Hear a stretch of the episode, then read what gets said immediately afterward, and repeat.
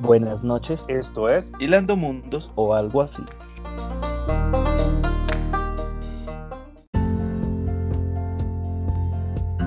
Empezamos, comenzamos. Señoras y Iniciamos. señores, damas y caballeros, niños y niñas, Vampiritos y vampiritas. papitos y vampitas, como dice por ahí, Roleros y roleras. Hijos del maíz, hijas del maíz. Bienvenidos a todos a una noche más de Hilando Mundos en este evento especial. Primero que todo, y antes de empezar, para todos los que nos acompañan en este momento, una disculpa por empezar tarde, tenemos fallas técnicas. Eh, no faltan las fallas técnicas cuando intentas eh, hacer un envío. Y segundo, eh, ¡Feliz Día del Orgullo Friki! ¡Feliz día, mis frikis! ¿Sabe qué?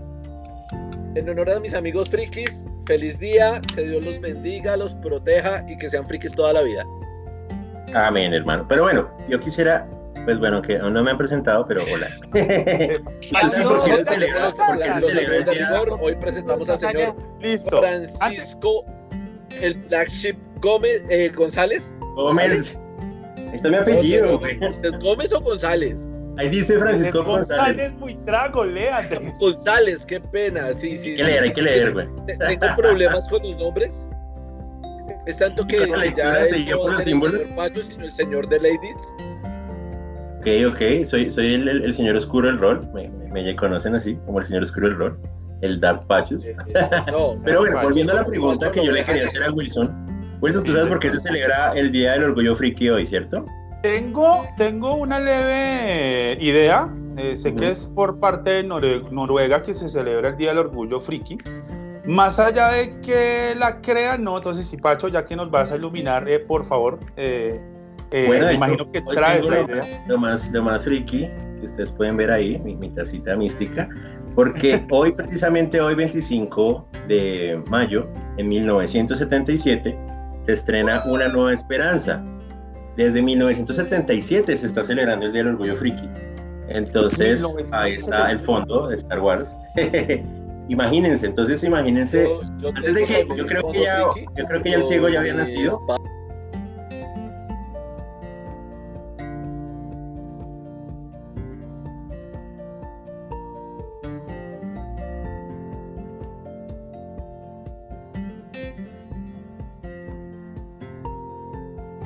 ver algunos libritos, afiches, eh, aquí de, de- de también de lo orgulloso que soy eh, friki. Entonces, eh, ¿qué, ¿qué pasa, don Epson? Usted que está en el máster. Nada, ya, no ha pasado. ya. No ha pasado nada. no ha pasado nada. No ha pasado nada, no ha pasado nada, todo está bien. Antes de continuar con este pequeño Bueno, especial del me gustaría dos cosas, la primera y la segunda. La primera, que el señor Will haga los saludos de rigor. La segunda, que alguien me pase el link para botárselo a todo el mundo que conozco. Y, y- y- y yo estoy mostrando la Sí, sí, fondo sí. De mi superhéroe que me enseñó, no importa qué tan rápido puedas ir, siempre llegarás tarde. Venga, le puedo pedir un favor, ¿puede mover el mouse un poquito? ¿Quién? Gracias, Luis, gracias, gracias. Ok, ok. Ok, entonces, primero que todo, vamos con los saludos de rigor. Ustedes ya saben, hoy sí tengo mi libreta a la mano. Hoy sí la traigo. ¿La Note? ¿La libreta La de Martuchis para no caer en la, La monotonía. Sin ella no. Entonces vamos con los saludos de rigor. Entonces saludamos al FBI, la CIA, Digindas, Interpol, KGB, MI6, la Casa de Anonymous, KPC, KFC y obviamente las puertas de, No- de Mordor. Y para finalizar, al ñero de la esquina, no nos puede faltar. Obviamente también a todas las personas que nos han seguido, que nos han dado, dejado sus comentarios en el último video, Hilando Mundos, muchas gracias. El último video que se fue publicado fue creado, pues obviamente era un tema completamente diferente. Mucha gente dio su opinión sobre el tema, sobre ese tema tan controversial que nos ha pasado estos días, tema político. Muchas gracias por seguirnos y igual, eh, antes que todo, nosotros estamos pendientes de que las cosas mejoren, queremos lo mejor para Colombia y creo que todos sentimos lo mismo de que esto, ojalá todo lo que está pasando nos ayude a mejorar. Listo, eso fue por mi parte. Entonces, señores, como tema Bueno, yo les hago hoy, de nuevo la pregunta. ¿Quién tiene el link para pasarlo? Nos el pueden link- buscar por Twitch como Hilando Mundos y ahí vamos a aparecer. Somos los únicos que nos llamamos así en, Twitch, gracias a Dios. Gracias a Dios, o sea, no se, no se nos han robado el nombre. Hasta el momento que yo tengo entendido, no se, ro- no se nos han Pues robado el estamos nombre. bien, estamos bien. Somos súper sexys. Listo, entonces, señores, ¿empezamos con esto o, o- o- o nos falta algo más de protocolo? Yo quiero un dato importante. Si vemos ¿Cómo? las pantallas, el 50% de los frikis somos gorditos. no, yo también soy gordito, sino que pues, eh, es solamente mi cabeza y ya, una cabeza flotando, como Futurama. El 50%, lo digo por, Realmente, por güey. realmente, yo diría que el 50 o más por ciento de los frikis usamos gafas. Excepto Oh, Will, que Will se mandó a operar los ojos. No, Yo me mandé a operar, yo Pero, sí utilizaba pero gafas. también utilizaba gafas. Pero no Y yo mire, vino con Angélica. No, eso fue después y no, a Angélica me quiere mucho y quiero mucho a ella, así que no es solamente físico, por favor. Venga, y, y Traemos el- todos estamos como muy relacionados con ¿no? sí, También. Bueno, bueno, muchachos, muchachos, vamos despacio, vamos despacio que estamos emocionados por el día friki. Yo sé que hay mucha tela que cortar. El tema de hoy nos atañe a todos. Eh, un saludo antes de empezar a Kilby, a Clibby, no sé cómo estoy pronunciando bien en el chat que nos acompaña esta noche. Buenas noches para él también. Y, y nada, antes de empezar, Y a es un tema que a los 52. cuatro y a Camilita 52, obviamente también. Muchas gracias por acompañarnos esta noche. El tema que nosotros traemos hoy es un tema que a los cuatro nos apasiona y sobre todo que a los cuatro nos conectó y nos, se nos, nos relacionó mucho, que es el tema de los juegos de rol. ¿Sí? Entonces, yo, en mi caso, voy a contar un poco, un poco de mi historia. Yo llevo jugando rol más o menos so- eh, 14 años, lo que tiene mi hija, gracias a la cosa esta del Andrés, que está acá arriba, que fue el que Gracias me mí, llevó, La verdad, gracias a mí. pues por eso, usted está arriba mío en, el- en- en la transmisión. Gracias a él, entonces conozco los juegos de rol y, y me apasioné por el tema, conocí, conocí y después conocí a Epson Apacho justamente también en las mesas de rol. Entonces la intención hoy es eh, demostrar nuestra primera pasión por lo que es el mundo friki, los juegos de rol. Entonces eh, la idea era que cada uno estudiara un tema que le gusta sobre los juegos de rol y lo diéramos a explicar un poco acá. Entonces, quiero pues obviamente dar el paso a Pacho primero. Yo sé que él trae uno, unos buenos juegos de rol para, para hablar esta noche, entonces, por ¿Puedo favor, Pacho, meter la cucharada? Yo creo que sí. depende. ¿Qué, ta- qué tal si hacemos una cosa? Va Dime. Pacho, vas tú, voy yo, va Edson, va Pacho, vas tú, voy yo, va Edson. ¿Te parece? ¿Me cerramos parece? con Pacho. O sea, Por favor. empezamos con Pacho y terminamos con Pacho. Listo, me parece. No muy sea Pacho, ¿qué le parece? Esto, Sí, todo el mundo perfecto. que nos Yo, yo soy el invitado, yo le hago caso a lo que ustedes digan. No hay Esto es lío, no hay lío. 100% improvisación, acá no hay libretos, no, no, acá las cagadas son en vivo. No, sí, censura. bien, bien, sin censura. Bien, bien, me gusta, me gusta la idea, ¿no? Igual, pues gracias Entonces, pues, por la invitación. Señor Pacho, eh, ¿qué Ah, nos bueno, quieres bueno. contar de tu primera historia de, de juegos de rol? Pero bueno, pe- antes de esto, yo sí voy a hacer, entre eh, apenas termine Pacho, eh, apenas termine Epson, voy a meterme un momentico con la gente del chat porque eh, tenemos a Kirby, un invitado que ha venido acá, que es nos está acompañando por medio del chat y él también quiere eh, hacer Ah, su participación. su... ok, Él, es- su- él es de la familia, Kirby es de la familia. es de la familia. Kirby, un saludo, ya sabe. Bueno, chicos, pues eh, iniciamos, ¿les parece? Iniciemos, iniciemos. Bien, bueno, muchas gracias, ¿no? Pues eh, nada, chicos, igual iniciemos. de antemano, gracias por la invitación. Eh, un honor y un placer tenerlos acá. Igual es algo bastante friki. Es- de lo más friki que puede existir es eso, jugar rol.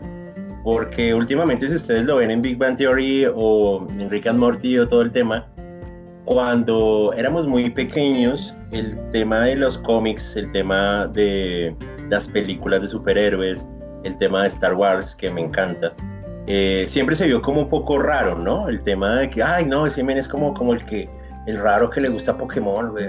¿sí? O no sé, en mi generación pasaba eso. No sé a ustedes si les pasaba algo así, pero ahora, ahora el tema del, del- porque yo era aficionado a Centella.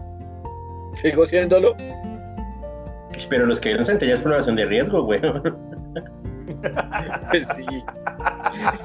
No, pero, pero sí, es cierto, es cierto. O sea, antes ese tema del- de la cultura freak es como, el, como, el- como la introducción, ¿no? Antes del tema de la cultura friki eh, era visto muy raro, ¿no? Era visto muy extraño. La gente decía como, no, esta gente, ¿qué que está haciendo? Pero ahorita todo, pues gracias a las películas de Marvel, gracias a series como Big Bang Theory, el tema de lo- del orgullo freak eh, ya se ha expandido más, ¿no? Y ya la gente dice como, bueno, no es tan raro ver a alguien con una camiseta o alguien que haga cosplay o alguien que coleccione figuras, Funkos, por ejemplo. Y el, el negocio de Funkos se ha movido una locura. Entonces, entre lo freak que hay, entre las cosas freak que hay, lo más freak aún que se mantiene, porque no todo el mundo le gusta jugar rol, es ese, los juegos de rol, es lo que yo creo, chicos. No sé ustedes qué opinen. Si entre lo, entre lo, lo friki que hay, una de las cosas más frikis que hay, o sea, si usted se va así como por el underground de lo friki, habrá más cosas, ¿no? Pero no todo el mundo conoce los juegos de rol. ¿Ustedes qué opinan de ese tema? Uy, lo que lo que pasa es que los juegos de rol no solamente, o sea, tú juegas rol sin saber que estás jugando rol. Y como todo en el mundo de los frikis, eh, estamos idealizados en muchas cosas. O sea, todo el mundo piensa que es que un friki que juega rol tiene que ser gordo, ciego Barbudo. y no tener vida social.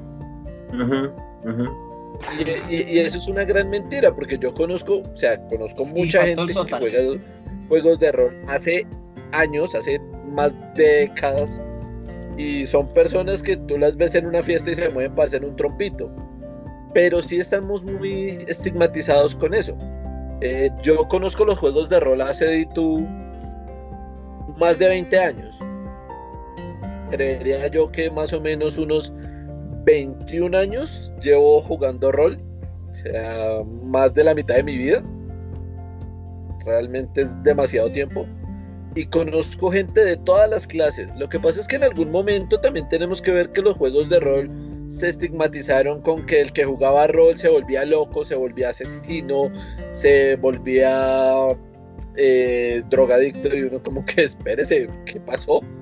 Y fue Tomémoslo con mucho calma, en con base calma. algunos juegos de rol que, que pasaron en, en épocas de 1997 al 2005, que pasaron muchos de esos chascos porque la gente no supo controlar su, su alter ego en un juego de rol.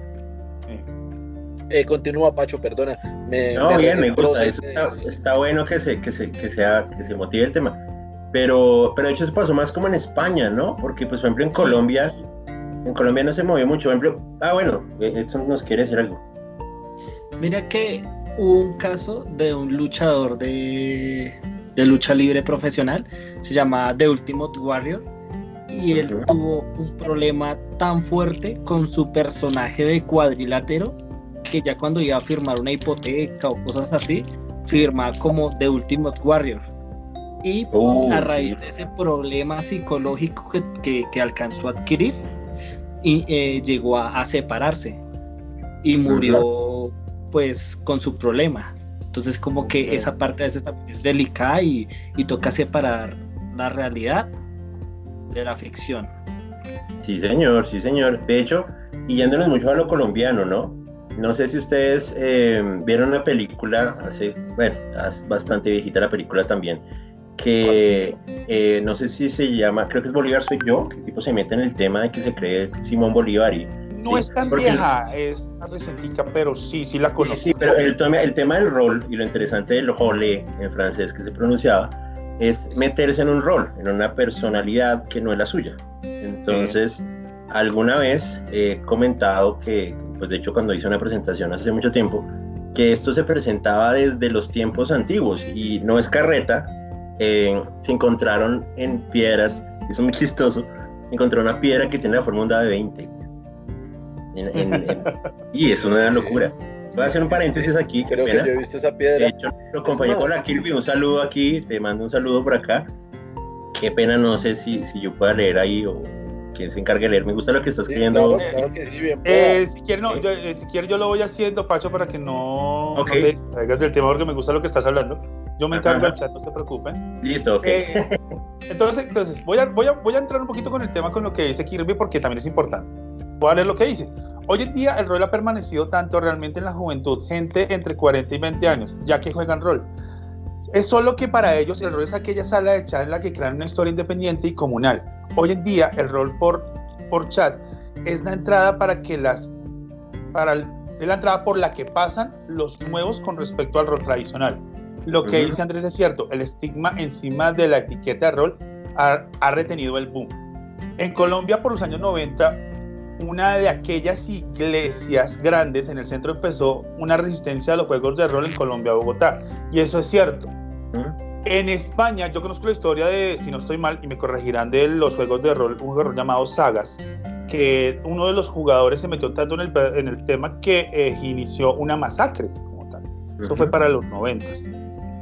Y eso fue lo que eh, duró mucho tiempo vetando que los juegos de rol... Lo que pasa Sí, es que yo conozco varias historias que ya con el tiempo se volvieron fue leyendas urbanas, como un man que tenía un guerrero de Dungeons and Dragons y entonces cogió su espada, mandó a hacer una espada y cogió y empezó a cortar a todo el mundo y uno queda como, "Jue puta, pero el man estaba loco. Uy, venga, ¿saben qué me acordó? no ¿Se pendeja acuerdan que del, cae se acuerdan porque no corta. de- del capítulo de Futurama? Un Ok. capítulo de Futurama en el que Bender, en el que Bender cree que está en un juego de rol, pero la verdad sí hay un mundo paralelo en el que sí estaba, sí estaba sucediendo lo que él pensaba que pasaba. Nunca hicieron ese capítulo de Futurama. Creo que sí, lo que pasa es que yo Futurama Uy. le perdí, cuando hicieron ese Uy. corte a mitad, que lo Bueno, que pero- se le separaron mucho, perdí como mucho la idea, pero sí conozco un poco del tema. No, y de hecho en la cultura pop se, hay capítulos, no me voy a ir muy lejos, Gravity Falls, por ejemplo, Sí. hablaban de Uy. que hay un dado de las realidades múltiples, entonces con el tema de Gravity Falls se vende y pues muchas personas de hecho me han preguntado Pero- como venga, es un juego de rol. Yo, acá- yo acá les quiero, les quiero como, como hacer a todos una pregunta. Antes, antes de continuar con, con esta linda charla, para ustedes, ¿cuál fue el primer libro o el primer acercamiento a algo que ustedes digan, esto es un juego de roles o juego de rol? Para ustedes, ¿cuál fue? Macho, por favor, tú primero. Eh, muchas gracias. Bueno, yo de hecho empecé a jugar rol en 1998. Calcúlele que ya estamos hablando de más o menos 23 años. 23 Yo, años. sí, yo era muy pequeño, tenía como 8 o 9 años y fui a la librería francesa, había un grupo que se llamaba La Talamasca y en ese mismo tiempo también había, había otro grupo que se llamaba Troll Hatán. Eso es hace muchos, muchos, muchos años. Yo me acuerdo mucho un libro de Timo Más que era de crear su propia aventura. Sin embargo, yo me acuerdo mucho que yo alcancé a jugar el Dungeons and Dragons Advanced. Eso es hace mucho tiempo, güey. O sea, me a pensar, eso fue hace como, hace como eternidades, hace eones, güey. Entonces, era como los pioneros, la librería francesa eran como los pioneros en, en Bogotá en, en hacer temas de juegos de rol. Bien, y pues por mi hermano mayor fuimos a una mesa de, de, de Dungeons and Dragons Advance, pues el, el, el, libro rojo básico, este donde parecía como un demonio, que era una locura que después también lo vetaron. Y pues claro, eso fue como, oiga, esta vaina es otra voz, esta vaina es otra, los dados eran jodidamente caros en esa época, pero caros era caro, unos dados que ahorita usted consigue unos dados y los compra, no sé, en cualquier lado se consiguen muy, muy, muy fácil pero en esa época, en el 98, eso era una locura completa. Y yo empecé con eso, empecé con, con Dungeons and Dragons Advanced, que me acordaba del taco y el gaco y toda esta vuelta, y con libros de Timos más que era de haga su propia aventura. Eso era una locura, eso era muy, muy, muy bacano. Y pues nada, el tiempo ha pasado sobre esta espalda, ya ha pasado muchísimas cosas y he conocido muchísimos juegos de rol, el tema del rol en vivo me parece interesante. Eh, bueno, eso ya lo estaremos hablando más adelante con el tema de, de, de Edad Oscura y de, de, Mundo de Tinieblas. Pero hombre, uf, hay mucho que contar, hay mucha tela que cortar en el tema de, de rol. Pero bueno, los escucho ustedes. ¿Con qué iniciaron ustedes jugando rol? Listo. Uh, ¿O yo? Sería. Eh, entonces, en mi caso, sí. yo diría que juego de rol antes de, de sentarme con ustedes a, a tirar los dados y, y disfrutar y narrar juegos de superhéroes juego de rol para mí lo primero puede ser el digital mundo de World of Warcraft. Yo sé que no es un juego de rol como lo estamos interpretando, que tú, son cuatro amigos jugando, no, pero tú creas un personaje, tienes una aventura, vas de party, vas derrotando super villanos, vas haciendo batallas épicas y todo esto. es como una especie de juego de rol un poco más eh, avanzado, más de tecnología, ¿no? Hablando de como es lo que sería un juego de rol. Ahora, mi primer juego de rol sentado con unos dados ahí fue Yo Piro la Mascarada, que lo jugué en- cuando, cuando empezábamos en el eh, cuando estaba el club de rol, eh, no, cuando había un grupo de rol en, en el Tunal, allá a las afueras, uno se sentaba y recordar mucho, y con Andrés lo hemos vivido nuevamente en las últimas partidas, que es sentarse afuera de la biblioteca en el piso de baldosa a la puerta, pues sentarse a jugar otra vez rol en ese estado como cuando yo empecé, o sea, cuando yo voy otra ahorita a hacer eso mismo nuevamente me trae muchos recuerdos de cuando yo empecé a jugar rol Cuando con no la espalda. Cuando no dolía la espalda, cuando uno no estaba tan viejo y aguantaba quedarse ocho horas sentado en el piso frío a las afueras de la biblioteca del Tunal. Y si llueve, llórelo. Si llueve, llórelo. Chao, hojitas. Sí, Yo creo una vez No, que fue una que- mesa de un amigo que Y si estaba quieren, malo. y háganse cerquita para que no entre el frío. Sí, sí, sí. Exactamente. Ujú. Entonces, ese- e- esa es mi primera acercación y, y sobre todo Vampiro la Máscara. Obviamente, de ahí empecé a escalar a los juegos que a mí me gustan, que era lo de superhéroes, cuando empecé a descubrir que había más, que no solamente era D&D, que no solamente era vampiro. Cuando empecé a, a descubrir que había más, yo empecé a buscar lo que me apasiona, que son pues los superhéroes. Claro. Eh, sí, pero, pero yo, yo recuerdo con aprecio a, lo- a lo- a las personas con las que jugué Vampiro la Mascarada. Todavía juego con algunos, con otros no me he visto en un tiempo, y les, pero les, a todos les tengo un cariño porque me, me metieron en este mundo de aventuras y me enseñaron a, a disfrutar de, de las aventuras que crea el mundo del rol. Andrés, ¿Oigo? por favor. Andrés, por favor. Me, me- me- me- me siento en este momento algo, algo viejo, algo, algo utilizado en este mundo. Algo nostálgico. Eh, yo empecé, pues el primer conocimiento que me enteré después de muchos años, que era un libro que hablaba de juego de rol, fue El Quijote de la Mancha. No me lo he vuelto a leer, es uno de los pocos libros que tal vez nunca más me vuelva a leer, Es porque es denso, tiene una literatura densa, pero al final uno se entera, bueno, después de muchas cosas, que el man tiene su complejo de juego de rol.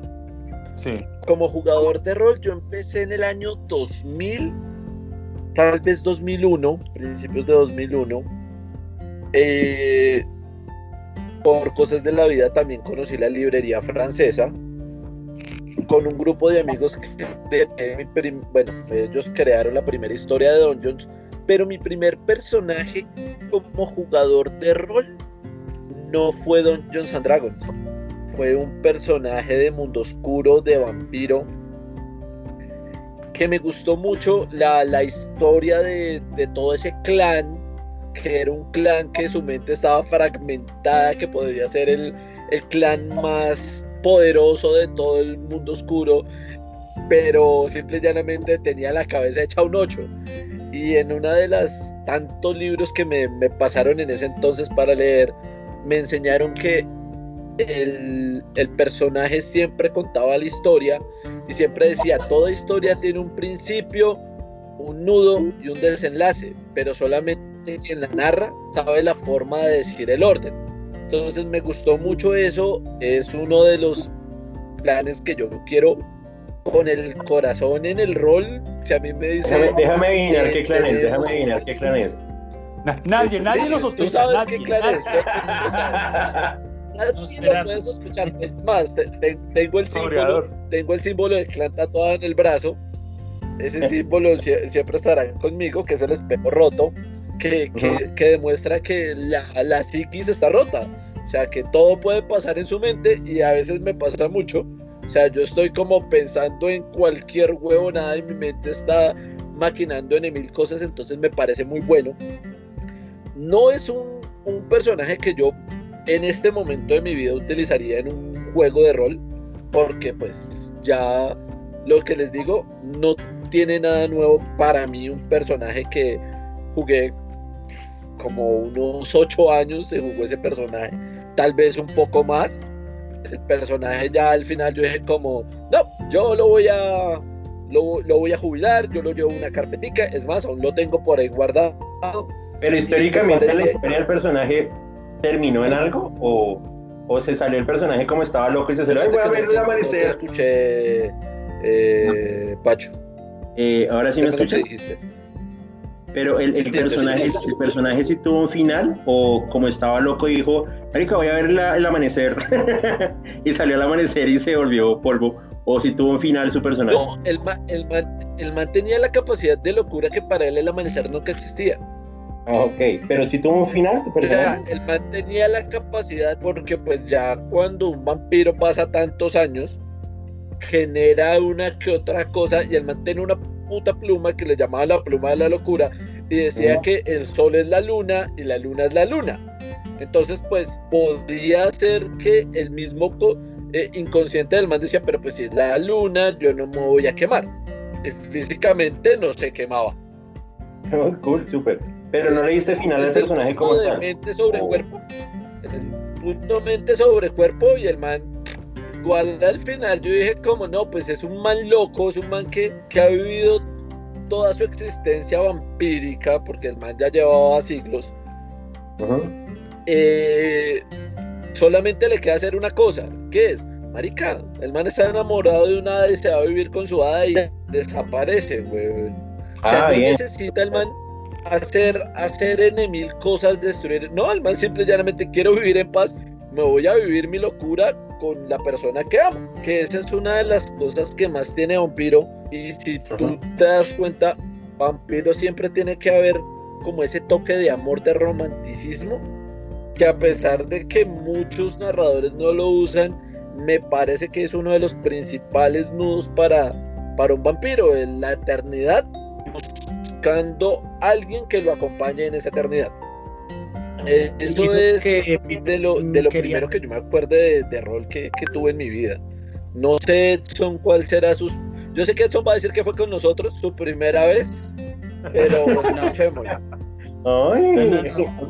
El personaje de Andrés hizo lo de Peter Pan. Buscar Sí. polvo de hada. Sí, no, pero mire que sí tuvo, pues tuvo un cierre, tuvo un cierre. Es que muchos personajes que no tienen cierre y se fue por su polvito de hadas, sí señor. ¿qué- qué- ¿Cómo fue tu experiencia? que prácticamente todos mis personajes han tenido cierre, o sea, mis personajes importantes han tenido un cierre. Lo mismo el de Dungeons, el de Dungeons, el man al final, eh, pues yo siempre se lo he dicho a Pacho, yo le dije, para mí el cierre de este personaje fue que nosotros perdimos. O sea, no había de otra, o sea, el malo era muy mal, el, el, el malo decidió como, dejémosle la parcelita allá, dejémoslos quietos, pero yo gané. Y uno queda como, pues sí, la paila. Sí. bueno, Perkin, cuéntanos tu, tu experiencia. Mi primer juego de rol fue a los 8 o 7 años, cuando nos reuníamos un grupito de niños en el descanso y jugábamos policías y ladrones. Ese fue mi primer juego de rol. En el Pero se cual consideraron, espérense que ese es el punto que yo quería tocar. yo mismo, Ujú. o sea, un gordito de 8 años, yo parecía una albóndiga dentro de un pincho, así eran mis manitos, y No, corriendo como ladrón. Cambiado mucho. ¿Ah? Parecía, No, ya menos veo el igual. pincho estiró hacia los lados. Pero venga, yo Entonces, sí sí, tengo esa duda, yo sí tengo esa duda. Policías Muchachos. y ladrones. Ajá. Pero, pero sí se puede considerar que usted sí se mete en el rol de ser policía. y ladrón, Claro, o sea, yo era el ladrón y tenía que no dejarme agarrar de los policías.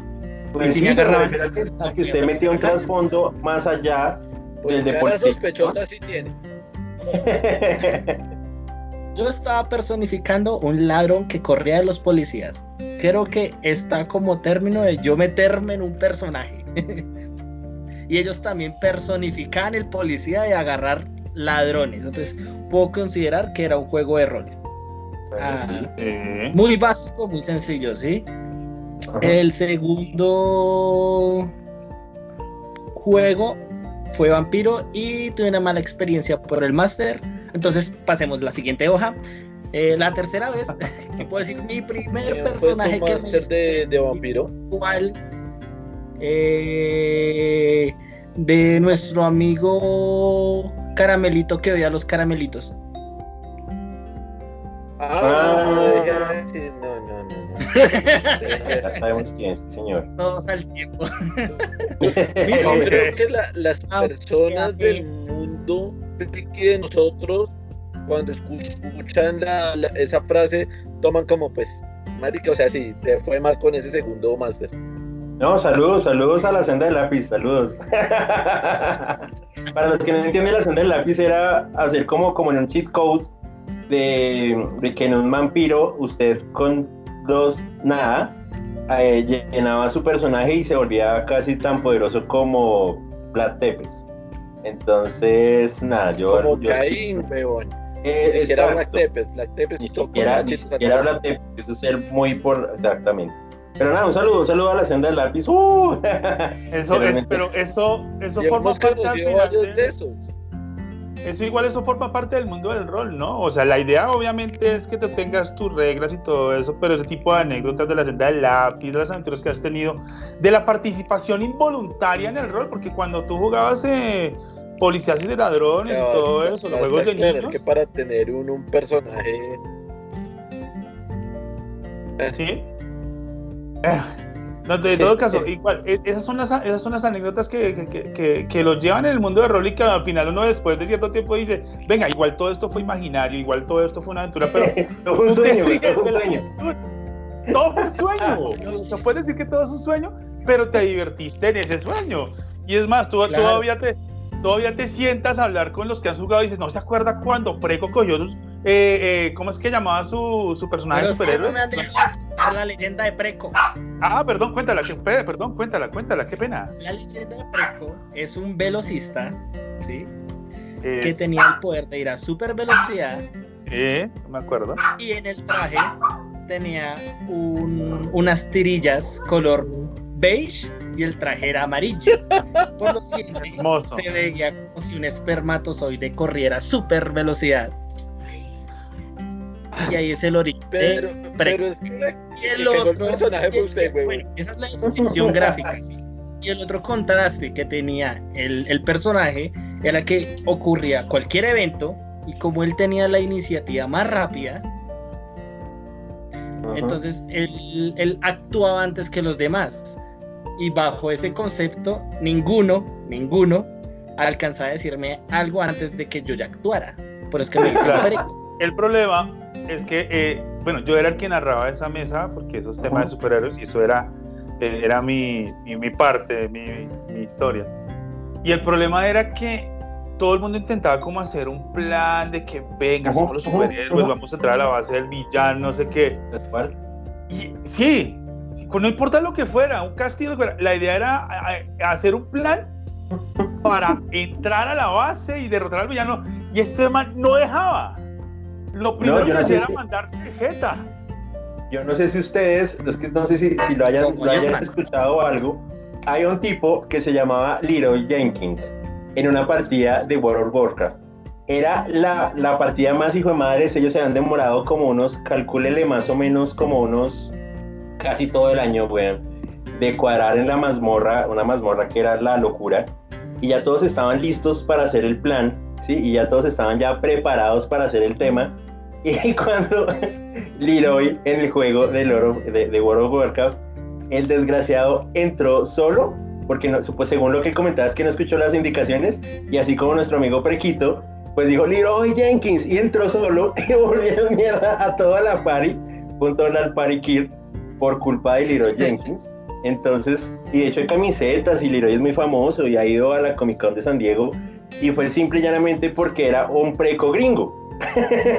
Ok. El Preco Gringo era muy, muy, muy loco. Y porque, claro, era una partida, si mal no me recuerdo, era, mm, era una. Si quieres, búsquenlo por el. mira por que el- el por el- punto es que a Edson le pasaba totalmente diferente. Él podía cagarla, pero el resto de la party era marica, o sea, era- claro que es que también era una party heavy, weón. Y la party salía adelante con o sin Edson. Ah, bueno, eso sí no ha la pasado. mascota de la party, weón. Pero por culpa suya, Prequín, se ha habido un total party kill. O sea, que todos los, todos los jugadores se mueran. No, Esa es la cagada. O sea, usted suma este no, tema de nunca. posibilidad con que No, sacaba siempre pero uno. algo O chistoso. La, la, la, Una pari, vez- la pari tenía la capacidad de actuar individualmente como pari. Si Ajá. Preco a- actuaba individualmente era él, pero la pari Sí. sí tendía a llevar a hacer algo o a comunicarse entre ellos. Pero no, el marica sí siempre salía siempre. A eso, a, a eso es lo que me estoy refiriendo, a eso es lo que está pasando. Obviamente todas estas aventuras son como los cómics, como las historias, todos son cuentos fantasiosos, pero en algún momento se vuelven tan reales que las tienes, record- las tienes en tu memoria grabadas y las disfrutas nuevamente cuando, cuando vuelves a cantar esa historia frente a tus amigos de que no, que Preco quiso eso, que el velocista, que el, que el pato dar, que Y no me arrepiento. Y no me arrepiento y lo vuelvo a hacer. Entonces, es que el eso es lo terror que... que... te aletea en la noche, que Ah, soy la por favor, espuma de por tu- favor. de tu malteada, que soy el aceite de tu huevo frito, que soy Blick Dodger del siglo XXIX octavos. Ese, esa, esa eran las presentaciones de los personajes de superhéroes, por ejemplo. Entonces, imagínate, imagínate, son aventuras que nunca pasaron, que son historias, pero que aún así cuando tú las recuerdas, tú te ríes, te la gozas y te las disfrutas otra vez. Antes de continuar, voy a, voy a aquí Kirby eh, por chat nos da una anécdota. Recuerdo un evento, ya había empezado el mundo de rol en mi vida hacía tiempo, pero ese día de alguna manera se crearon unas personas, se acercaron, perdón, unas personas, un narrador para que la partida, para una partida de rol. Recuerdo que eran tres amigos y cuando me vieron eh, al tiempo descendieron por mi apariencia, que era la mejor decisión. Pasaron tres años y esas personas son muy ami- amigos muy cercanos gracias a la etiqueta de El Friki que seguro narra bien. O sea, está contándonos cómo conoció a tres amigos. cómo, cómo conoció a tres amigos. No aclara quiénes son, no aclara si son de Hilando Mundos o externos, pero con, con- como también el mundo de rol te ayuda a conocer personas que tienen afinidad con los gustos que de pronto en ámbitos como el trabajo, el estudio tu propia casa, no los tienen todos. ¿sí? Sí, porque por ejemplo, o sea, en mi casa, mi hermano mayor sí le gusta un poco el tema de los superhéroes y villanos, pero no es como tan obsesionado, por de alguna manera, como yo. Sí, Pero, tú pero- alguna vez has, has evangelizado a alguien para que juegue rol o has dicho como venga. en, de hecho, saludo a mi mejor amigo Rufo que está por ahí. en Bueno, mi casa no, años intentando que juegue rol y nada. en mi casa, en mi casa no lo he hecho, no lo he hecho. En en, ya por fuera, por parte de Club de Rolas a todos, a los que les mando un saludo, compañeros, como siempre desde acá. Eh, hemos evangeliz- evangelizado mucha gente en diferentes eventos como, como Sofa y todo eso. Andrés es testigo, tú eres testigo, Epson es testigo de todo lo que hemos evangelizado el, el, el rol en el mundo, en, el- en Bogotá. Y hemos evangelizado a varias no gente que en Bogotá. Hay gente que en el sofá nos busca para justamente para eso, para que le narremos. Ujú. Y generamos nombres, que es una vaina, uy, marica, esto es una locura, güey. Esto es una locura, o sea, y ustedes lo saben, lo hemos vivido, cuando en el sofá se llena tanto las mesas, cuando la gente, uy, eso es una locura, güey. Pero no Pero tiene la, o sea, a mí lo que me gustaría es que tuviera la magnitud que tiene como en, como en México, como en España, que es otra cosa, es otra voz. En Estados. Unidos es brutal. Estados Unidos, pues, es- Lo que pasa es que es difícil, weón. O sea, si tú te das cuenta, la gente que le gusta el rol y que sea capaz de decirle a alguien, oiga, yo acepto que me gusta el rol, es muy difícil, weón. Exacto, Pero, por eso yo veo que este es como, como lo más friki de lo friki, porque no está mal visto, es una opinión personal, no es del Club de Rol Azatot, no es de otras organizaciones a las que pertenezco, es algo muy personal lo que voy a decir en este momento, y Francisco González cree que es más aceptable que usted tenga una colección de figuritas o de funcos, porque el funko se mueve una locura, si Julio Chaparro me escucha por ahí, un abrazo, el funko se mueve una locura, y eh, realmente están aceptados en la sociedad y se volvieron como las figuritas de porcelana de nuestra generación. Porque nosotros las coleccionamos y muchos las coleccionan. Tener juegos de mesa también se ve muy bien, pero lo que, o, o que haga una chica cosplayer y como, oiga, qué, qué chévere es usted, pero Sí. aún se sigue teniendo un tabú en los juegos de rol. Es mi opinión personal, no sé ustedes qué. No, no, no. Eh, Eh, yo ahorita- estoy de acuerdo con Pacho. ahorita es más complicado aún porque por el tema de la tecnología, la virtualidad, eh, se está viendo más por Twitch, un Ajá. tema que se llama el role, role gameplay, que es por eh, crean un personaje con una vida eh, de, de- de una ciudad, sí, normal. Y esto por GTA, por si conocen el videojuego, ¿no? Entonces van streameando, mientras van streameando, van siguiendo ¿Cómo- la vida de su ¿Cómo se llama eso? GTA. Eh, gameplay. Ah, Role role game- gameplay. Sí, exactamente, Entonces, role Por el gameplay. tema de la virtualidad es más complicado competir eh, y hacerlo visible ante pues ante una sociedad que está más ahora en lo virtual que en lo que en lo vamos nos reunimos a jugar rol. Uy, sí, también es cierto, eso. Lo, lo que pasa, a- a- yo voy al punto, yo no puedo, yo soy una persona que yo no puedo el rol online. No. O sea, no, no, no, Sí. no me llena, no me fluye, no.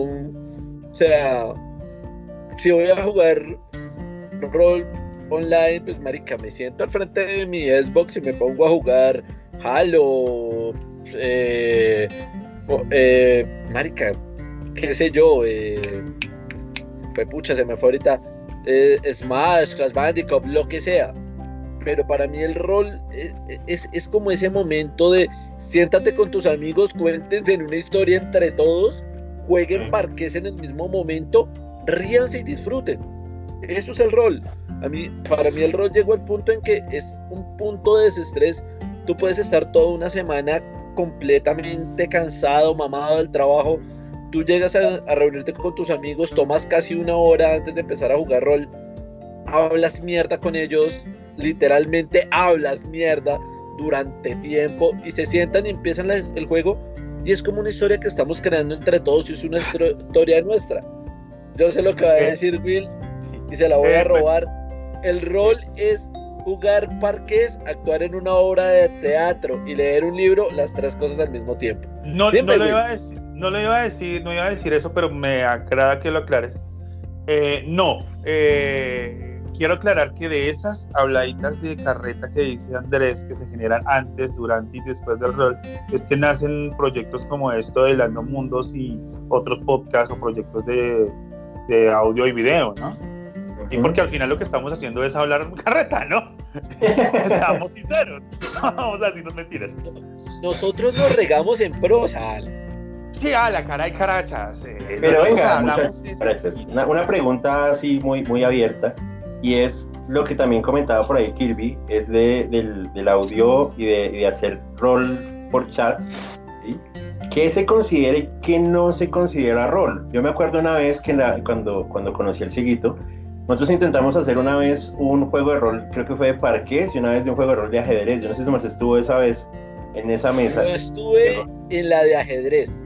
Uy, marica, parques, es una locura. ajedrez, Era una locura porque intentamos en un proyecto muy demente crear con un juego de mesa de ajedrez que, por ejemplo, el, cada uno tenía un personaje especial, entonces, que por ejemplo el rey se podía mover de frente y con una tirada de dados el rey podía hacer un golpe. Entonces a mí se me ocurrió crear uno que era el alfil, que era un nigromante, que a mí me encanta mucho ese tema de la nigromancia y todos mis personajes que siempre son ¿Por como- qué era? Ay, la negra. Y el nigromante lo que hacía era mataba las fichas que estaban por ahí cerca y las volvía a su bando. Entonces al final era una horda como en, como en Game of Thrones que era imparable y nos demoramos sin mentirles fue como unas ocho horas jugando y nunca se acababa el juego. Entonces otra vez en otra mesa intentamos con un par que es eran hinchas de diferentes equipos y los habían metido en una UPJ. Entonces cuando salían los hinchas, entonces, ¡uy, son millas, loca!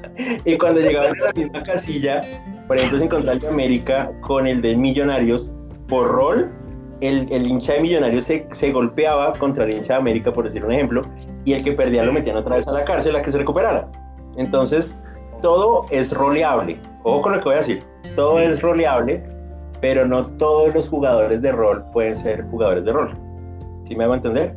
Porque a veces, incluso si yo estoy jugando un, un World of Warcraft o estoy jugando un Second Life o estoy jugando incluso de Sims, ¿sí? Que son juegos que están ahí en la mesa, o juegos que están en la virtualidad, o juegos de lo que sea, incluso un parque puede ser roleable, pero no todo el mundo tiene el mood para meterse a ese tema de jugar rol, ¿sí? Y no tengo siempre las mismas opciones que puedo tener, como volverme amigo del malo, por ejemplo. Es, es, como un punto que sí me gustaría que, que, que tratáramos ahí. No sé qué opina viejo Pero- Wilson.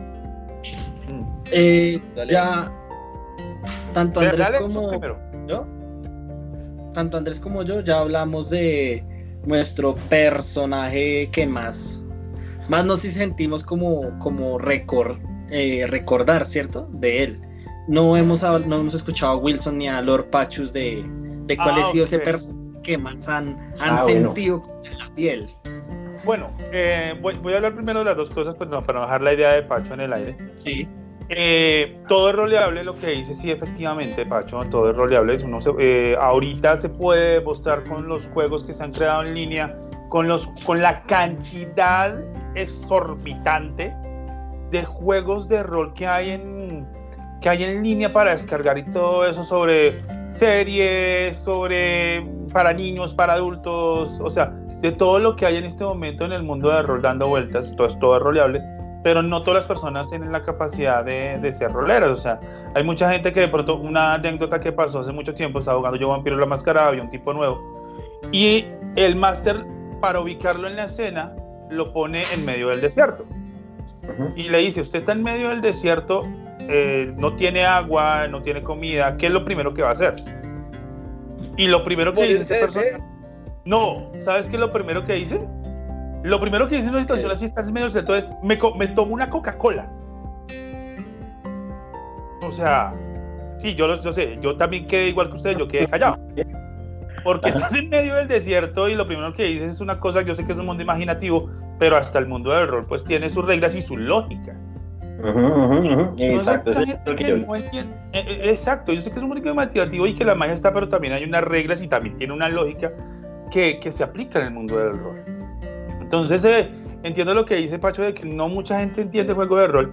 Entonces hay que entenderlo de que igual es una obra de teatro, es un juego, es un, es, eh, pero este juego tiene sus reglas, tiene sus momentos y tiene su lógica para ser aplicado. En el caso de los personajes, en el caso del personaje, o sea, yo recordaré mucho a mi primer vampiro, Dariel, un tremer, no sabía que en un momento era un tremer, no sabía manejarlo, y aún así sobrevivió dos años a que me mandaran de todo, solamente por pura suerte. ¿Sí? Duró dos años sobreviviendo, creciendo, evolucionando, y no sé cómo hizo para sobrevivir dos años a que lo matara el máster, porque el máster me mandaba de todo para acabarlo y no pudo. Y era un tipo sencillo. Yo la primera vez que lo dibujé, y es más, tengo todavía un dibujo por ahí de ese, de ese personaje, guardado en algún rincón de mi casa. De ese personaje era un tipo, ni siquiera un tipo como con- que se notara diferente, a veces, sino un tipo normal con una, una gabardina y muy parecido a mí cuando, cuando se dibujó. Entonces, a él le tengo mucho cariño porque fue el que el primero que tuvo, el primero que, que estuvo ahí, el O sea, primero que sobrevivió. Tipo grande, feo y acabachiros. Era, era, era, era vampiro. Acuérdense que los güey. vampiros en mundo oscuro tienden a Era ser un muertos vampiro excepto los Nosferatus. Ujú. Y entonces no, no, no, no era feo. Grande de pronto, acabachinos quién sabe, pero feo no era. Y entonces, a si hablamos cariño. realmente, realmente si hablamos de personajes, yo recuerdo muchísimo casi todos mis personajes con mucho cariño. Sí. Porque pues, es más, creo que con Francisco, que de dos de los personajes más emblemáticos que yo haya jugado, te uno trampé, güey. Rate Trampé, en una historia que ellos llevaban años y yo me metí de sapo. Ujú. El ratre trampé, que la verdad yo esperaba que me lo matara la primera y sobrevivió. No me Ujú. acuerdo ni por qué carajos terminó sobreviviendo. por la cloaca del fue castillo y todo el tema. Un mostrenco. Ujú. Era el mostrenco trenco, como le puso Pacho, porque era un paladín y en esa época pues los paladines tenían que ser buenos, tenían que ser legales buenos y este era un bicho que era la mezcla de todas las razas de Dungeons. Entonces era feo, eh, o sea, mejor dicho, ni siquiera el mismo dios al cual seguía le prestaba atención y el man siempre era como, no, yo voy a ser bueno porque mi convicción es ser buena, nunca se torció al final, ya después de haber comido literalmente ñole, el dios como que, uy, ese man está haciendo cosas, y es que es muy feo, pero está haciendo cosas bien, ayudémosle, eso fue lo único, pero, o sea, yo, yo siempre he dicho que un personaje, que yo creo un personaje, tiene que tener algo para recordar siempre, o sea, como rolero, Claro. casi todos los personajes los recuerdo. Son muchos, pero casi todos los recuerdo y los recuerdo con mucho cariño porque hacen parte de mi psiquis. O sea, a pesar de que son personajes creados, son personajes que existen en mi psiquis todavía. Eh, Porque dime, al final de cuentas son parte tuya y tú lo estás creando y tú quieres como ser ese, es la forma de crear ese personaje que tú has soñado de pronto de pequeño o de cambiar la faceta en la que vives normalmente en tu día a día, que es una de las ventajas que de pronto tiene el rol. Eh, quiero, quiero, quiero dejar una cita que me está, dice Kirby aquí en el chat, que es, lo dije ayer en una conversación similar y lo diré nuevamente, creo que está hablando de una conversación que tuvo conmigo por medio de chat. Negar el rol online es cerrarse a nuevas eh, perspectivas sobre el juego. Yo estoy de acuerdo con Kirby. De pronto, en el caso de Andrés, en el caso mío, no sé, de pronto, ¿tú qué opinas sobre el y Pacho, qué opinas sobre el rol? No estamos, no estamos muy cómodos en el tema del rol en vivo. Pues no es algo que nos guste, por lo menos me gusta el face to face, ah, la partida con los amigos, sí. Pero cerrarse a que, a que, a que no haya rol tampoco Creo podemos que está diciendo rol online, no rol en vivo. Eh, rol online, pero- rol pero- en línea, no en vivo. eh, perdón, rol en línea. Te pido disculpas. Pero No, estoy de acuerdo preguntas a la vez, pero no han respondido a la mía. Ah, bueno, faltaría. Yo estoy esperando que me dejen, a que me dejen hablar. Yo estoy esperando que. Mayo, por favor, habla, habla. Quería darle, quería Bien, terminar. bien, bien, no, no, me gusta, me gusta. No, pero me gusta porque se está, está movida la vaina, está movida la vaina. Quería- quería- Acaba- antes- acaba, acaba de, de nombrar algo que es místico, Pero, que espera, todo espera, aquel que me conoció en la época del 2010 para atrás, tal vez hasta el 2012, Ujú. yo tengo un complejo y es que a mí me encantan las chinchillas. Yo soy aficionado a las malditas chinchillas Explica qué es una chinchilla, por favor. únicos. Bueno, una chinchilla es como cuando tú coges una licuadora de ADN, metes un ratón, metes una ardilla, lo licúas durante 15 minutos, lo abres, lo sueltas y teóricamente la, aparece una chinchilla. Es una puta ardilla blanca usualmente que tiene orejitas de ratón. Es hermoso, o sea, tú ves una chinchilla, es una mierda divina, súper tierna. Mi primer personaje de vampiro estaba eh, literalmente tenía complejos con las malditas chinchillas y andaba con una puta chinchilla. Y en algún momento de mi vida me dijeron que narrara, que jugara en la francesa un juego de Naruto. Mi personaje tenía la puta maña de estar transformado en chinchilla. ¿Por qué? Porque me aburría literalmente estar por ahí sin hacer nada. Entonces el man lo único que hacía era estar transformado en una berraca chinchilla. Llegó al punto de ser un Hokage y el man era el- una chinchilla. El man era conocido como... Me, me acuerdo tanto que en alguna roleada con ese personaje, el man fue nombrado el ninja rama de la aldea escondida entre las hojas, porque el maldito, tras de que se transformaba en chinchilla, como que empezaba el mierdero y el man, soy una rama, soy una rama. Nunca le salió el poder de convertirse en una rama, pero, Pero- nunca lo escondieron. O sea, todo el mundo ah, no, eso es una rama, pero tiene pelos, no, eso es una rama. Y seguían caminando. No, pero usted no se acuerda, usted no se acuerda, por ejemplo, en esta película de, de, de Men in Black. Pues marica, yo no me lo voy a meter, me le puedo meter a todo lo demás cosas que hayan raras, pero si hay una niñita en el bosque en la oscuridad, pues no le va a cascar. Lo mismo si yo veo una chinchilla gigante en la mitad de la nada, pues yo no me le voy a meter la mano a esa vuelta porque quién sabe qué cosa rara sea, ¿no? El problema es que la chinchilla no era gigante. Era No, la una puta chinchilla normal. Ah, la chinchilla de tamaño normal, pues peor aún, güey, es, es lo menos, lo menos sospechoso. De hecho, yo les O sea, envié a ustedes el Era, sábado. era de esas cosas re locas que le salen a uno Ajá. cuando uno está por ahí y uno se le ilumina el coco, cuando uno crea un personaje. Esa era mi, mi personaje. De Bueno, hecho, yo les envié, les envié en el grupo, no sé si alcanzaron a verlo, un video de una película japonesa que se llama El Maestro Tohishiro, que hay un koala normal, y todos dicen, pues marica, no vamos a hacerle nada al koala. Y el koala se ve una porquería, es un koala zombie, y mata a toda la pari, un koala, weón. Ese es lo mismo que pasaba con el tema de la chinchilla. Bueno, contestando la pregunta de que todo el mundo tenía la duda de, que, de qué fue, qué hice yo. Mi primer personaje de rol, volviendo al tema de la francesa que le tenía mucho cariño, se llamaba como Ragnara o algo así, como Ragnar, Ragnar, algo así. Y el tipo era un paladín y tenía el mismo problema de Mostrenko, aunque el men era el, el príncipe encantador porque tenía como carisma 18, una locura así. El tipo intentaba hacer las cosas bien, pero era una combinación rara también porque en las primeras mesas que yo tenía, yo era también muy prequito con los unos, weón. Entonces el tipo decía como, no, vamos a ayudar a estos niños pobres. Entonces en vez de ir a ayudar a los, a los niños pobres, el tipo terminaba quemando el, el orfanato. El tipo intentaba sacarlos y como, venga, eh, vamos a ayudarles con dinero. pero al final el dinero era de unos ladrones, entonces me lo Dijeron, vamos a sacar armas y las armas se las dejaban los niños. aceite. Entonces, usted es un paladín, usted es un paladín, ¿cómo le dar armas a los niños? Y yo como, pues marica, no sé más qué hacer. Fue muy chistoso esas primeras mesas. Y el tipo a la final hizo como un, como un castillo con, con niños que eran huérfanos y el men pues como que se resarció. Y Ragnar pues ahí vivió sus últimos años. Por eso era la pregunta que yo le decía si tuvo final su personaje.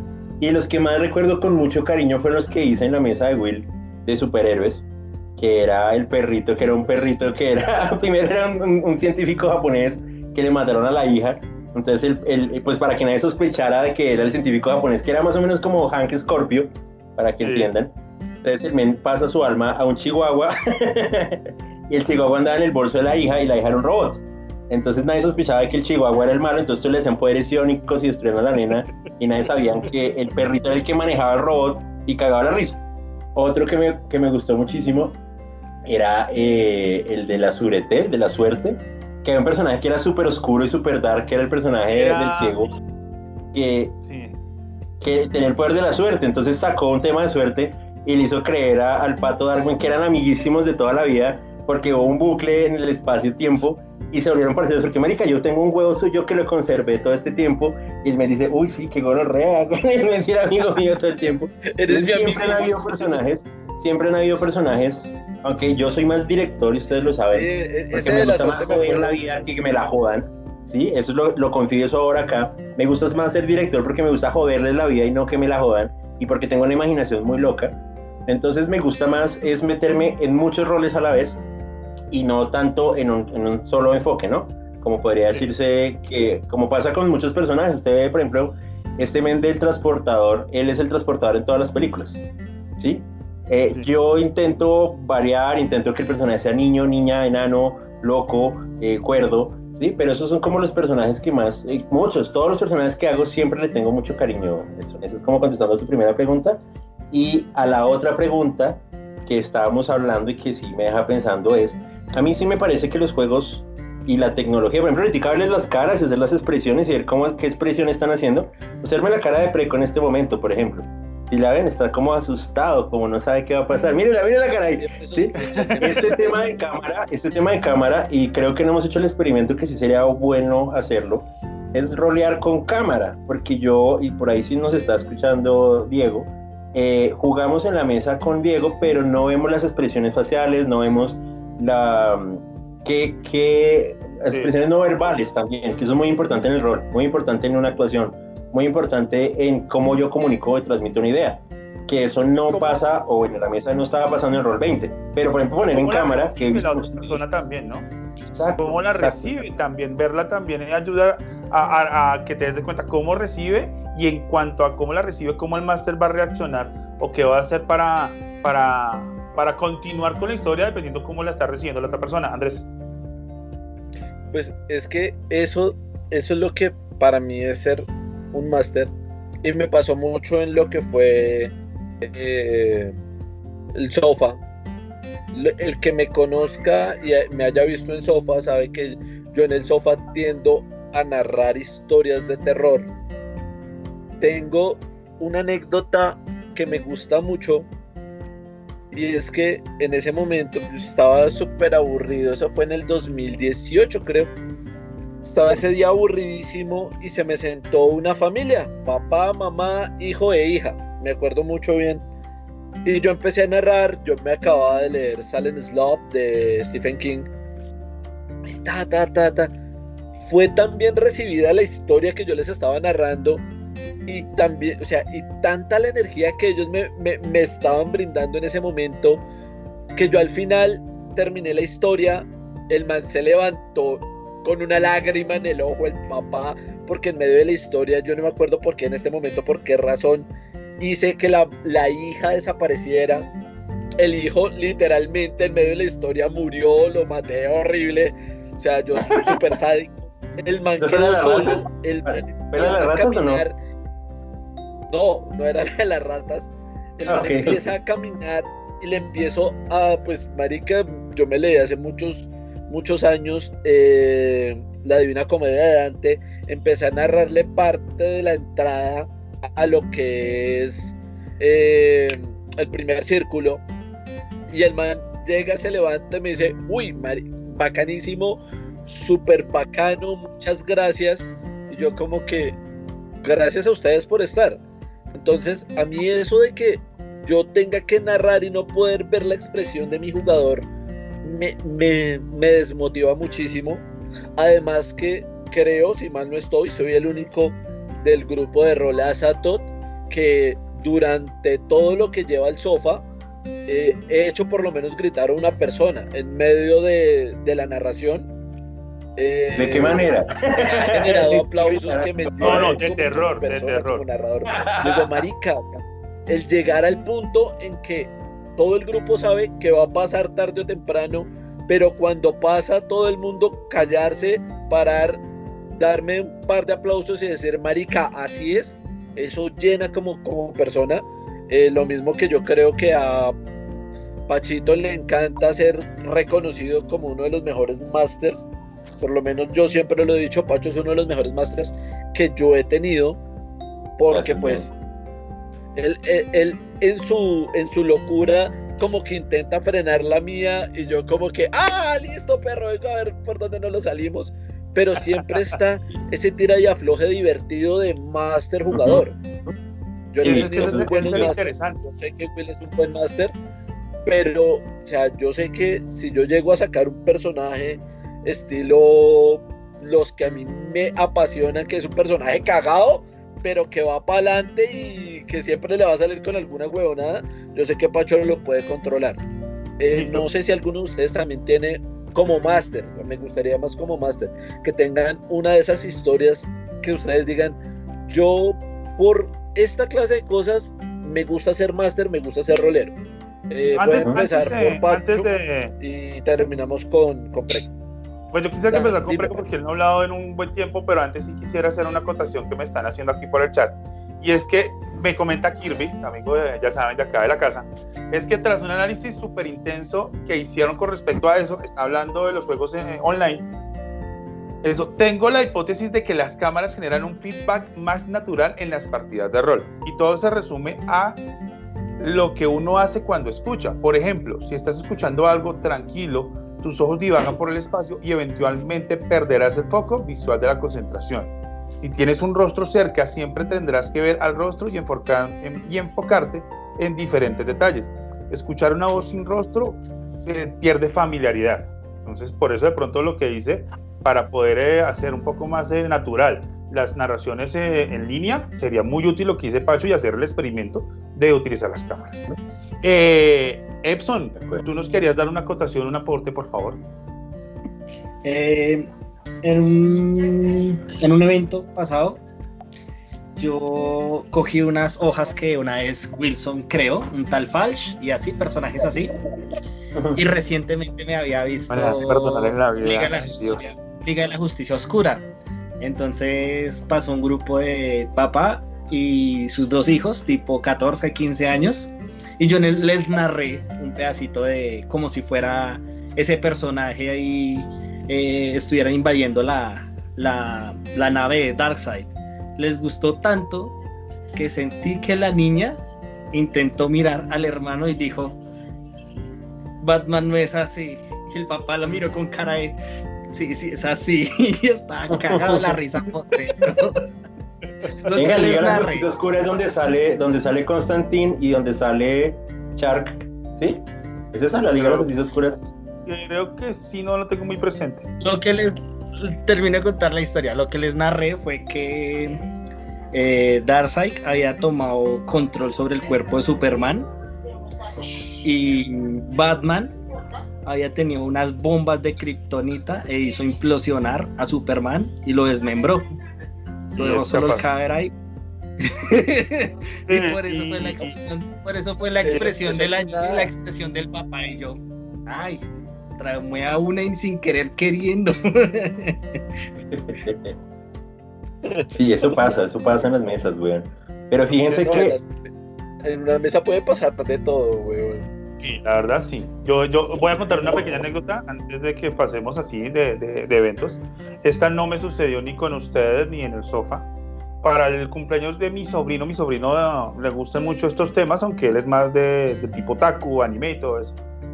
Pero me pidió que para sus 18 años, es su tío favorito, ah, no era su tío, le, le hiciera una narración, le hiciera una narración de rol. Son martuches. Wilson Martuches aquí presente. Entonces La, yo le la- hice la la, segunda hice- orca de la nación.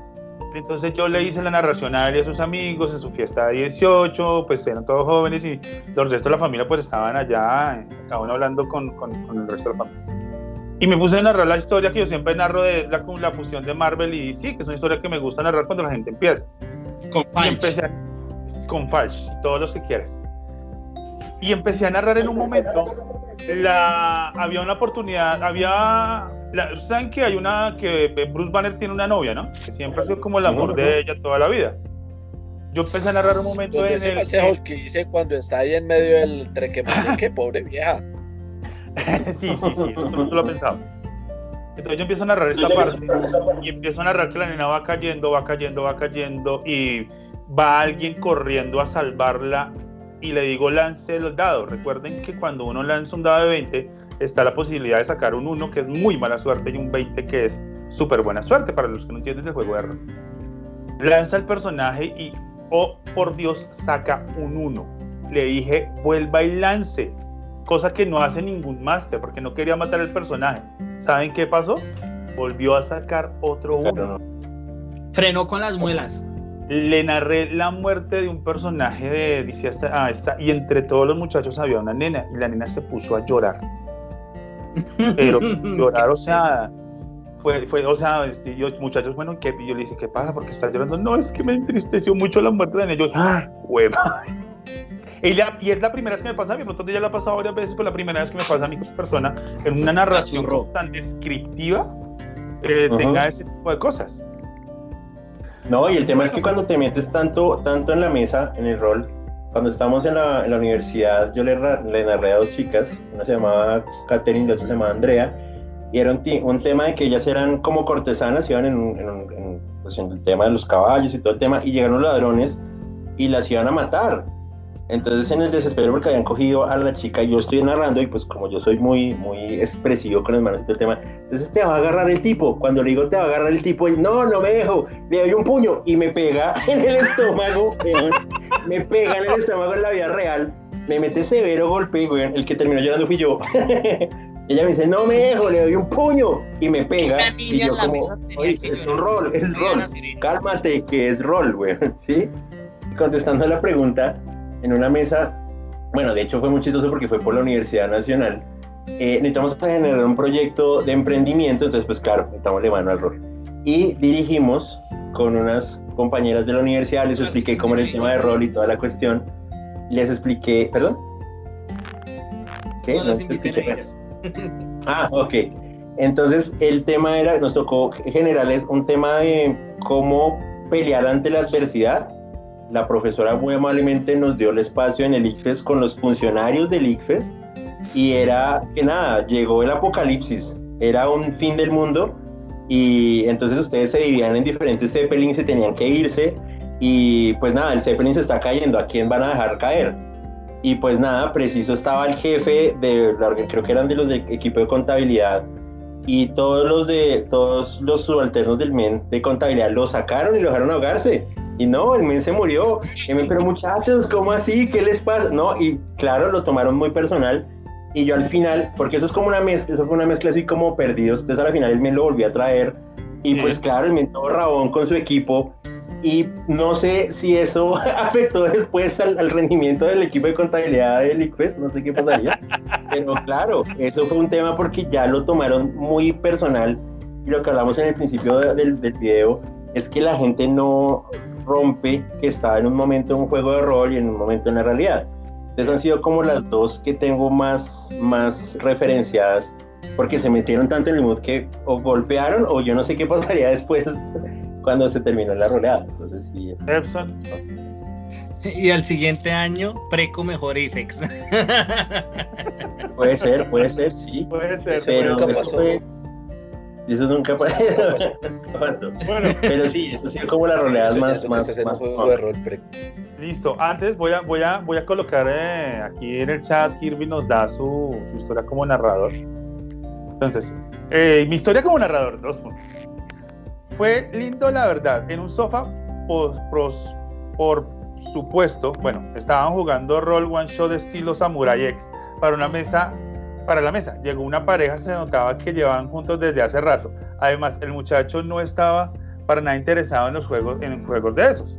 Pero la chica insistió. Lo lindo fue que como eventualmente la narración absorbía a los chicos tanto que los 21 naturales pasaron a ser solo números y a celebrarse como milagros. La pareja se masacró a espadazos.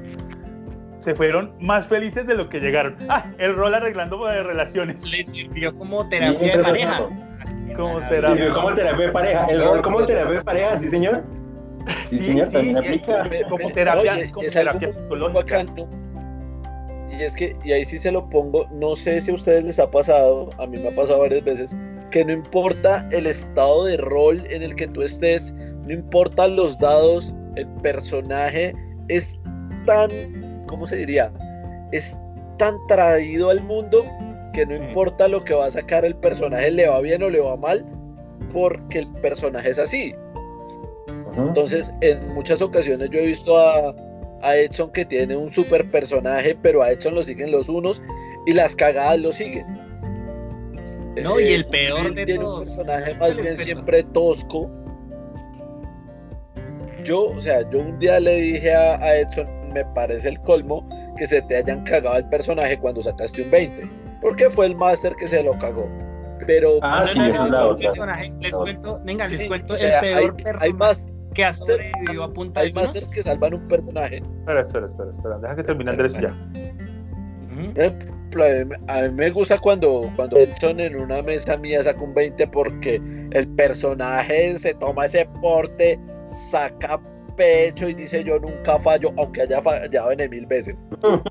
Como invencible. Bueno, como invencible, eso. sí. Bueno.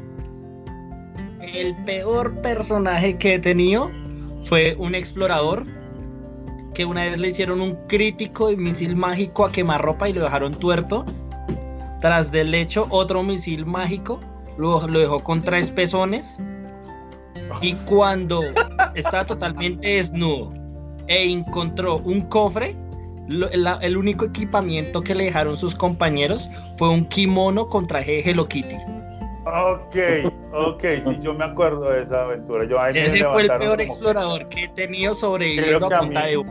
A mí en esa aventura me estrellé como contra una pared de por andar brincando en un puente yo era Dragon Ball, entonces la chata me quedó así porque yo era pues los Dragon Ball son, son personajes mitad dragón si no estoy mal y mejor dicho, bueno, esa partida nos dieron a todos a parejo.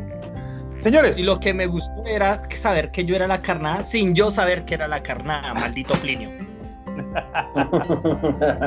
saludo, saludo a Plinio, saludo a David, saludo al gordo, saludos. Voy, que creo que voy a tomar Ya, este momento para Yo, Saludar yo no sé, a yo no puedo todos. decir que que- que- que- perdón, te voy a interrumpir, Andrés. Me voy a tomar esta licencia, este, este momento de reflexión antes de que empecemos, como ya a finalizar un poco ya el tema, porque es bonito hablar de rol, pero es, mejor jugarlo y jugarlo en amigos. Eh, quiero mandarle un saludo muy especial. Yo los acabo de mencionar, David, a Walter, a Plinio, al Gordo, a mamá y a papá, a todos, a, Al o sea, Lobo, a- al Al lobito, a, a Gil, si nos escucha algún Al- día. Gil, ¿quiere que llévenos de acá, sácanos de. Colombia. que se lo olvide Gil. a Arturito, el hombre, me siento y espero y con esa gano todas. Uf, Eh. También a los Al que se me escapen. Sí, Lobo y Lobito también están aquí. Y a los que se me escapen, a Diego también, a Blanquito, a José, a todos, absolutamente todos. Primero A hoy, Giro. 25 de mayo, a Giro también. A todos, todos. Y si se me escapa alguno, pido disculpas de una vez, pero se les tiene en el corazón. Un feliz día friki a todos ustedes eh, por acompañarnos en las partidas, por haber disfrutado con nosotros. Creo que Andrés, Epson y Pacho pues comparten la misma idea que yo estoy eh, expresando en este momento. Kirby también, obviamente, que nos acompaña desde el chat y a todas las personas que están en el chat también, que están con nosotros hasta este momento, a Command Rod, a, a Kirby, a Lord, no, ese es, ese es Andrés, a Rubo Page, a Store Community y a todos, a todos los que están un feliz día friki. No, ese Que no, disfruten no. Umbra también, a, a mi querido Por favor, a Frank, a, a Shinji Club, que la loca del Cristian que no volvió a aparecer más en ningún lado, creo que la mujer no lo dejó más. Lo que pasa es que la mujer no le da A todos mis permiso. amigos de la Istri también que jugaron rol, también un gran saludo. A todos, a todos los de Vente Natural, a todos los de si A todos los que fue si será Satot, todo lo que eh, fue, a es y todos los que han estado todos, X todos. o Y tiempo acá con nosotros, tanto niños como niñas, como Sí. algo. A Cata, a Cata, Ah, también a Larguito también, Cata, a mi saludos. pedacito también. Si nos está viendo en A mi momento, pedacito, a mi que- pedacito de marica que ¿Qué? siempre lo llevamos en el corazón. que se le, que se le quiere allá, que los éxitos lo están rodeando y me, y me alegro cada vez que veo alguna de sus pasarelas o exhibiciones. Eh, lo- se les tiene en el alma, se les tiene en el corazón y se les aprecia por haber compartido un poco de error con nosotros. Antes de terminar, yo les había dicho en A conversaciones Leonardo, anteriores alias Goku Costeño. a Leonardo también, obviamente. A todos, a todos. Costeño. Goku costeño, güey. Señores, Ay, no. yo les había comentado antes para poder, ya vamos, vamos a ir cerrando porque el podcast está un poquito largo y siempre Uy, y una hora 15 minutos y ya te toca ir a hacerle, a, toca ir a descansar. Entonces, oigan, hicimos yo- el tema que habíamos cuadrado, ¿no? Esto se fue no por otro hicimos el lado. tema, Esto pero se siempre hizo es el así. tema. Esto siempre es así, pero quiero terminar con el tema. Quiero que cada uno, yo les había pedido el favor de que cada uno cogiera uno de los juegos que más lo representa o que quisieran recomendar. Les había dicho dos, pero ya con, el con lo que corto que estamos de tiempo, yo creo que con uno va a ser suficiente. Entonces, el juego que más les haya gustado eh, eh, y que recomendarían eh, para, para futuros roleros o que gus- les gustaría volver a narrar, ustedes escogen. Eh, Pachito, por favor. Bueno, entonces ahí cambiamos a mi juego, que me encanta, y pueden ver el fondo. ya por eso lo tenía planeado, muchachos, tío. Eh, no, pues nada, este juego me parece una maravilla completa. Call of Cthulhu. Primero, la pronunciación, ¿no? Cthulhu. No se dice Tulu o Chatulu o nada de eso. Busquen en, en, estaba en internet y verán que se dice Cthulhu. Esa es la, la primera cuestión que tienen que saber. Eh, ¿Por qué me gusta tanto este juego? Principalmente porque usted no tiene los superpoderes, usted la magia solamente la tiene son los malos. Si usted le metieron un balazo, se lo metieron y le toca esperar a que se cure y que esté mejor. El sistema me parece que es uno de los mejores sistemas que hay de Se rol. pierde lo que nosotros no tenemos, cordura. Cordura, exactamente, y es una maravilla completa. Incluso me puse a investigar y hay demasiados, demasiadas vertientes, desde Cthulhu Tech hasta Cthulhu Invictus, que ese por ejemplo nunca lo he jugado, que es Cthulhu en la época de los Césares y en la época de, de esta, de, de este tema cuando se estaba eh, aumentando mm, la- el imperio romano, me parecería súper genial, nunca lo he jugado, pero Call of Cthulhu es una maravilla de juego, es una maravilla de juego, ya van en la séptima edición, sacaron la edición Primigenios, el que usted entienda el terror primigenio que usted no importa nada en el universo porque el universo es tan vasto que sus decisiones a la final no importa y estos seres tan poderosos no les importa lo que usted pase, es una maravilla. De dato les dejo, véanse la película El color surgido al espacio que la está haciendo Nicolas Cage. Bueno, que ya la hizo Nicolas Cage, buenísima, muy, muy, muy cutulesca, eso está muy fiel a- al pensamiento de Lovecraft. Y, nada, ese sería como, como mi recomendadísimo Call of Cthulhu. Y cuando quieran me avisan y les juego una partidita, les dirijo una partidita de Cthulhu. Pues yo nunca, yo no he tenido el placer de terminar una partida decentemente. Sí estuve con un máster también muy bueno de que es David, otro saludo nuevamente, pero no he tenido el placer de cómo continuar la historia y me gustaría. Epson, Ah, pero ah, paréntesis, paréntesis, antes de irme. Ojo, tienen que jugar el, el sistema de que ellos tienen, no el sistema de 220. El de 20 no lo recomiendo mucho. Como el paréntesis ahí que le doy. Hay que jugar el de, el de porcentual. Pero yo tengo los dados de 20 de Cthulhu. Ok. Yo también. Pero Eh, los míos Epson, son metálicos, los tuyos. Yo tengo el Cthulhu. Bueno, Yo- Epson, por favor. Puedo decir que para recomendar un juego de rol para una persona que ya lleves más de 5 años o 4 años jugando, ya puede irse por vampiro. Pero para una persona que no conoce No, absolutamente falso, nada, falso porque ustedes tres empezaron con vampiro. Eso es Ve, falso, ve, No, ve, Ustedes ve, empezaron con vampiro. Déjalo que termine la idea, déjalo que termine la idea. Cuando uno no tiene conocimiento de nada de los juegos de rol, ahí uno aplica al sentido común, que yo a veces no tengo, y al juego en equipo. Y Dungeon te enseña eso. ¿Por qué? Y explico. Pónganse en esta situación. Piensen en cinco personas que nunca han jugado y que están jugando eh, un juego con más mecánica o con más trasfondo o con más historia, como, como la historia de los clanes de los hombres lobo o los clanes de los vampiros. Se tiene que uno empapar y poder leer y saber en qué contexto está para poder uno interpretar el personaje de uno, ¿no? Para poder seguir como las reglas del clan de uno. Pero en Dragones y Calabozos, uno sabe por sentido común que si uno está en una casa y unos orcos están cocinando y si uno está escondido, uno sabe que ni por el hijo de puta se deje dejar pillar. Simplemente sentido común. Uno no necesita tener toda la experiencia del mundo. Uno no se puede dejar pillar. Y es entretenido Vale como un juego aclarar. rol para iniciar. Vale aclarar, vale aclarar. En el mundo del rol, No, Eh, hay- vale sentido común. en el máster. sí, no, y vale aclarar que el sentido común tampoco es que se aplique de a mucho, ¿no? Bueno, o sea, hay casos de casos, pero bueno. Hay Andrés, casos de por casos. favor. Hay casos de casos. Me imagino que me toca a mí. Sí, por favor. Un juego. A mí me gusta mucho un juego. No es un juego fácil de encontrar. No es un juego fácil de jugar. No es un juego fácil de narrar. Pero es un juego que desde el principio tú te estás cagando de la risa. Se llama Paranoia. Es un juego donde empezamos que es, o sea, es tan complicado el juego que tú empiezas con tres clones. O sea, ya de por sí te están diciendo, te vamos a matar, no una, tal vez dos. Y si eres muy cagado, tres veces.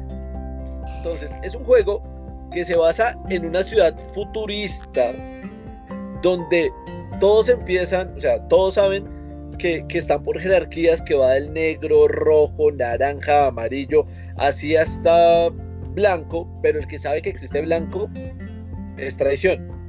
Donde todo lo que tú hagas, bien o mal, para alguien puede ser traición y te pueden matar. Y donde el principal, mo- la principal motivación del juego realmente no es tú llegar a ser blanco, llegar, no, sino sobrevivir. Y usualmente nadie sobrevive. Entonces es un juego con un buen máster es muy divertido. Sí. O sea, es, es uno de esos juegos que tú te cagas de la risa todo el tiempo. Todo el tiempo. Y es uno de esos juegos para una sola noche donde te puedes meter con tus amigos a jugar, a lanzar dado, a mirar qué carajos pasa, sin ni siquiera estar expectante de que todo va a salir bien.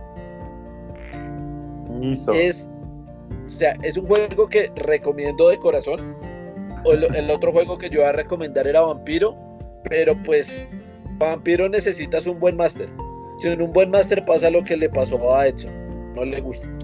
Ok, Epson, ¿qué vas a Uy, decir? eso da, eso da pie para otra charla, güey. ¿De qué tanto No, es que, más? Sí. No, que hay no charlas lo que tú quieras. Digo que vampiro me gusta, pero se necesita uno tener un conocimiento sobre un trasfondo para poder jugarlo, ¿sí? Y para que otras personas entiendan cómo es, cómo es, cómo es la mecánica del juego, ¿sí? Sí. Y segundo, en paranoia hasta respirar es traición. Sí, bueno, Sí. eh, voy, voy yo y ya voy a ir finalizando antes de dar mi, mi, mi, mi recomendado, que creo que todo el mundo ya va a saber cuál es. Eh, voy a darle recomendado de aquí, aquí desde el chat. Mi recomendado, lastimosamente no he podido jugar mucho, pero las pocas ocasiones que ha- han sido increíbles. Es un rol en su estado puro, por eso jueguen y jueguen y jueguen mucho. A fiasco. No lo conozco, no conozco el juego, lo he visto el libro por ahí, pero sí me interesaría probarlo porque sí lo he escuchado constantemente y pues aquí el hombre que también conoce juegos de rol, que también ha jugado con nosotros y que nos ha narrado, si lo recomienda es por algo. En mi caso, ya, ya para ir cerrando este hermoso especial de rol del Día, de- del Día del Orgullo Friki 2021, desde el aislamiento que nos lleva durante mucho tiempo, mi pasión, ya lo saben, lo he dicho, no lo he negado y lo reconozco cada vez que tengo la oportunidad, son los superhéroes. Yo tengo y yo narro un juego que se llama Mutants and Mastermind. Es formato dado de 20 con el, más o menos unas reglas parecidas a lo que es D&D, pero tiene una de las mejores colecciones de superpoderes que yo haya visto en, juegos de rol. Y hay, hay esta tercera edición y muchas de las anécdotas, por ejemplo, el personaje de Pacho con su chihuahua, Blick Dodgers, eh, del 19 3 cuartos, y el personaje y el personaje aquí de Epson Pedreros, el preco veloz, nacieron de esas narraciones de, de, de rol conmigo que no he tenido la, el placer de volver a narrar, no que quiero volver a narrar, obviamente, quiero, quiero decantarme por una subcepción que tiene por ahí que es mecha y manga. El, problema es que está en inglés y yo tengo problemas con el inglés, como que no lo sé. ahí está el problema. Pero es un juego que a mí, a mí me, me, me llevó a, a, narrar una de las mejores historias que considero que he narrado, a conocerlos a todos ellos como superhéroes. Y es un juego que seguiré narrando, creo que hasta que me muera, y si tendré la posibilidad de, de, leerme tercera y narrarles, con mucho gusto lo haré. Lo recomiendo mucho porque, porque hay muchas personas que tienen eh, la fantasía de ser superhéroes y este juego me, se los permitió crear el personaje que de pronto desde pequeño han querido. Entonces les permite, les permite uh, explorar este mundo de los superhéroes. Señores. Ah, una aclaración, paranoia, paranoia va del infrarrojo al ultravioleta, ¿no? Los personajes más tristes son el infrarrojo, el violeta y el ultravioleta. Entonces, eso es un rango de, de, de, espectro visible ahí y es un computador el que maneja todo, es un computador paranoico el que maneja todo este tema de paranoia. Un computador paranoico. un poco paranoico. Listo, señores, entonces, no siendo más, eh, ya, pues, de, de, primero darle las gracias a Pacho por habernos acompañado esta noche, por no, eh, apoyarnos. muy rico, el conocimiento. muy chévere. Gracias. Es eso, nos alegra que lo hayas pasado. Lo mismo para Kirby en el chat, muchas gracias por, a, por acompañarnos. Como el quinto invitado de la noche hizo su aportación, muchas gracias. Quinto Beatle. El quinto, el quinto Beatle, mientras que no sea Yoko Ono, todo bien. y nada, muchachos. No, no, eh, feliz... por los rayada. eh, entonces, y nada, feliz día eh, del orgullo friki para todos. Nos estamos última emisión. Eh. Andrés, Se por me favor. vean mis gordos. De, de Epson, y compañeros, compañeras, amiguitos, prequitos, orquitos y negritos, blanquitos y todos, nunca olviden que por cada taza de arroz son dos pocillos de agua. Muchas gracias. Señores, esto fue Hilando Mundos o algo así. Feliz día para todos y que tengan buena noche. Hasta luego.